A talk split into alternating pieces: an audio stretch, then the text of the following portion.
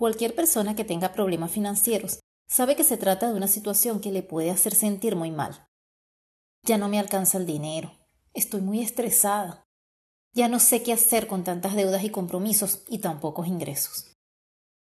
Estas frases son muy comunes en las conversaciones entre familiares y amigos y de una u otra forma, en esos momentos se va generando una ola de quejas sobre la situación actual que hace que quienes participan en la reunión salgan más pesimistas de lo que se sentían al principio, incluso con más estrés. ¿Crees que tu salud y tu bienestar general se han visto afectados por problemas con el dinero? Yo soy Yerlis Velázquez, tu entrenadora de salud. Te enseño a encontrar un equilibrio en tu vida para vivir la plenitud, verte y sentirte bien, ser productiva tanto en casa como fuera de ella y también a llevar a tu hogar hábitos saludables compatibles con tu estilo de vida. Permíteme acompañarte en este proceso a través de cientos de herramientas que te serán de utilidad y que podrás encontrar aquí en Plus el podcast.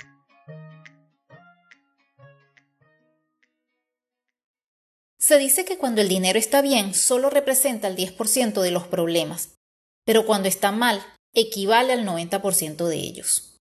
Estos porcentajes nos hablan de la importancia que tiene el dinero en nuestras vidas, el cual es considerado como un mal necesario por algunas personas, mientras que otras lo consideran la única forma de encontrar la felicidad.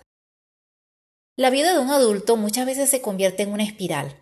Planear, sacar cuentas, pensar, preocuparse. Y de nuevo, planear, sacar cuentas, pensar y preocuparse. De hecho, muchas veces se suele relacionar el nivel de estrés con el nivel de los compromisos financieros, es decir, que mientras más dinero se necesita para cubrir los gastos y necesidades diarias, más estrés se produce. Pero debemos reconocer que el estrés por el dinero impacta enormemente la salud física y mental, así como nuestras relaciones, especialmente con las personas que conviven con nosotros. Y es que se ha llegado a considerar que la primera causa de divorcios es la constante discusión por problemas con el dinero antes de cualquier otra. Pero no solo eso, Atravesar un periodo de dificultades económicas puede provocar insomnio, angustia o depresión, así como sentimientos de culpabilidad, vergüenza y sensación de fracaso, lo cual impacta la autoestima y genera esa terrible percepción de estar fuera de control o que no se puede hacer nada. Y sabemos que a todos nos gusta tener el control.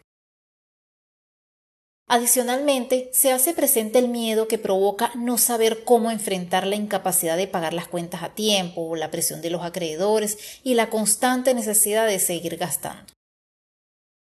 De igual forma, la persistente ansiedad por el dinero puede conllevar conductas que afectan la salud, tales como excesos con la comida chatarra, comportamientos sedentarios, fumar o el consumo de alcohol, lo cual contribuye a empeorar la salud física y mental. Y no solo eso, otra consecuencia relacionada con los problemas financieros y que es aún peor es que hay personas que con frecuencia renuncian a un tratamiento médico necesario como un medio para controlar sus gastos, lo cual puede originar problemas de salud más serios todavía, incluso la muerte, contribuyendo en tales casos a impactar aún más la difícil situación familiar en cuanto a dinero se refiere. No puedo dejar de resaltar que cuando los problemas financieros se hacen presentes en un hogar, la primera medida es dejar de consumir ciertos alimentos que se consideran muy caros, como por ejemplo los productos orgánicos, los que son mínimamente procesados o aquellos elaborados solo con ingredientes de calidad.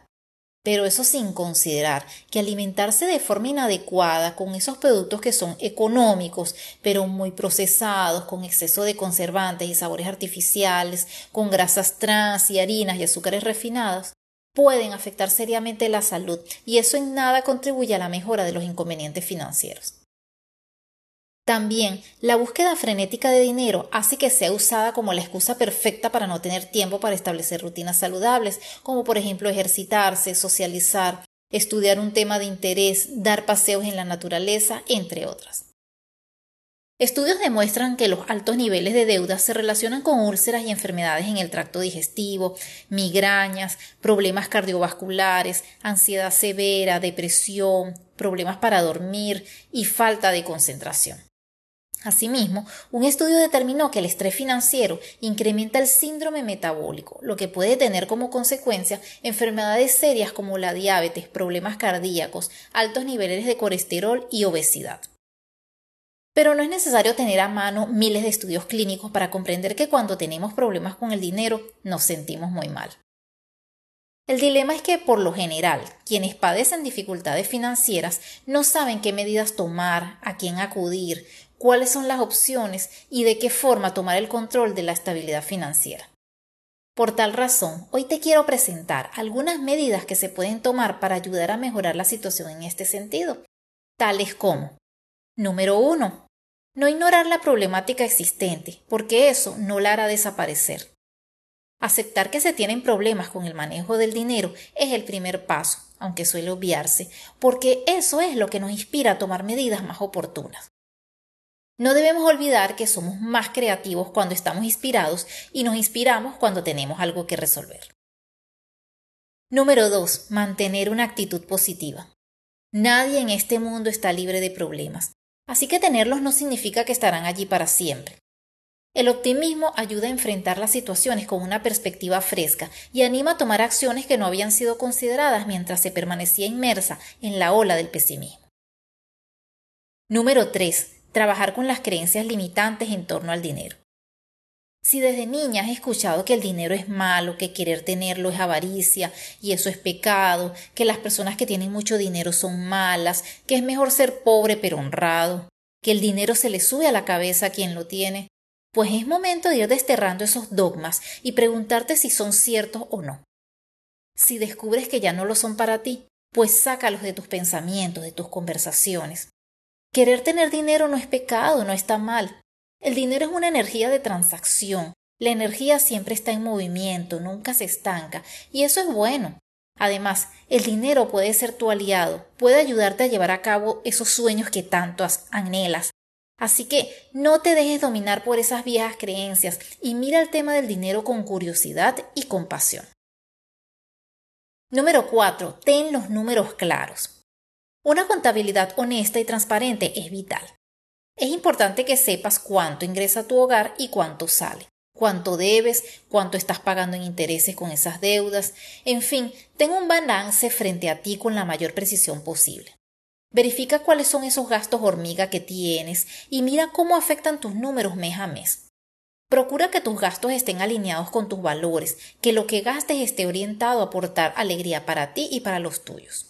Entonces, considera prescindir de aquellos pequeños lujos que en realidad no necesitas, como un postre diario comprado en la panadería, un café fuera de casa todas las mañanas, gastos de transporte privado porque siempre sales apurada, las celebraciones en grande para complacer a los demás, Tú sabes cuáles son esos pequeños lujos. Número 5. Informarse acerca de las opciones. Existen muchos libros de educación financiera que te pueden aportar información valiosa sobre las acciones que puedes tomar para mejorar tu situación en dicha área. Puedes comprar ebooks a un precio realmente bajo o puedes pedir los libros en la biblioteca. También puedes valerte la sabiduría de un amigo que esté en una mejor posición con respecto al dinero que tú, para que te dé la orientación necesaria o en casos más graves, busca un asesor financiero que analice tu situación monetaria y te indique los pasos para mejorarla. Otra cosa que puedes hacer es buscar la forma de gastar menos en lo que es imprescindible. Por ejemplo, verifica si puedes hacer tus compras de comida en un sitio que ofrezca precios más competitivos, evalúa cambiar algunos gastos mensuales por opciones menos costosas. Habla con tus proveedores de servicios para validar si te pueden ofrecer un paquete más adaptado a tu realidad o incluso busca ayudas sociales. Número 6. Crea un plan de gastos. Y ojo, no estoy hablando de un presupuesto. Los presupuestos son aburridos y terminan por ser descartados siempre. Pero entiendo que pensar en un plan puede resultar abrumador también. Quizá lo primero que te viene a la cabeza es la palabra restricción, y eso no le gusta a nadie. Pero considéralo una medida que te enfrentará a la verdad y que se trata de una acción provisional que te ayudará a controlar tus gastos hasta que logres estabilizarte. Entonces, ¿qué debes hacer? Pues analiza las prioridades, encárgate de lo que es fundamental atender mes a mes y retrasa cualquier gasto adicional, es decir, antes de comprar algo, pregúntate si lo necesitas en verdad. Y si es así, ve si puedes negociar el precio. Algo que resulta muy útil a la hora de realizar un gasto es medir cuánto cuesta eso que deseas en horas de trabajo. Puedes realizar ese sencillo cálculo y decidir entonces si vale la pena comprarlo o no. Número 7. Para finalizar, automatiza tus gastos. Automatiza esos pagos siempre que puedas. Trata de configurar pagos automáticos a fin de evitar que los olvides o que te quedes corta antes de realizarlos. De igual manera, si es posible, trata de apartar aunque sea un 10% de tus ingresos para ahorrar. Siempre es importante contar con un fondo de emergencia y mientras más rápido comiences a construirlo, más nutrido será. No importa que decidas comenzar con un 5%, 10%, lo que sea, mientras que trates de mantenerlo en porcentaje para que forme parte de tus costumbres. Eso sí, procura ir aumentando ese porcentaje progresivamente hasta llegar a un 30%. Cuidar tus finanzas repercute en todos los ámbitos de tu vida. Nadie se siente feliz si está inundado de deudas, si tiene un ingreso insuficiente, si no puede cubrir las necesidades de su familia. Si estás presentando problemas financieros, no te desesperes. Toma las medidas que sean necesarias porque lo más importante es y será siempre tu salud y la de tu familia. Trátate con amor y compasión a pesar de las circunstancias, sin olvidar que todos cometemos errores y que nadie es perfecto. Por otra parte, define lo que es para ti la riqueza. Quizá descubras que no se trata solo de dinero. Para ello pregúntate, si tuviera en este momento 100 millones de dólares, ninguna deuda y 10 años para hacer lo que me diera la gana, ¿qué haría? ¿Qué dejaría de hacer? Analiza bien tus respuestas y busca el verdadero valor de la riqueza en tu vida. Para finalizar, si bien es cierto que el dinero no compra la felicidad, la carencia del mismo tampoco la paga. Y es que el dramaturgo Chan O'Casey dijo una frase sencilla pero cierta. El dinero no te hace feliz, pero relaja los nervios. Relájate un poco, mantente optimista, toma acción y vive a plenitud, porque vivir a plenitud sí es posible. Un millón de gracias por estar aquí conmigo. Si consideras que la información tratada en este episodio en particular o la temática en general de Plusfulness, el podcast, podría ser del interés de alguien más, por favor compártelo. De antemano, muchas gracias por tu apoyo. Y recuerda que también puedes seguirme en Instagram como arroba o visita mi página web www.plusfulness.com, donde encontrarás información acerca de mis formaciones en línea, publicaciones y servicios. Espero tenerte aquí en el siguiente episodio.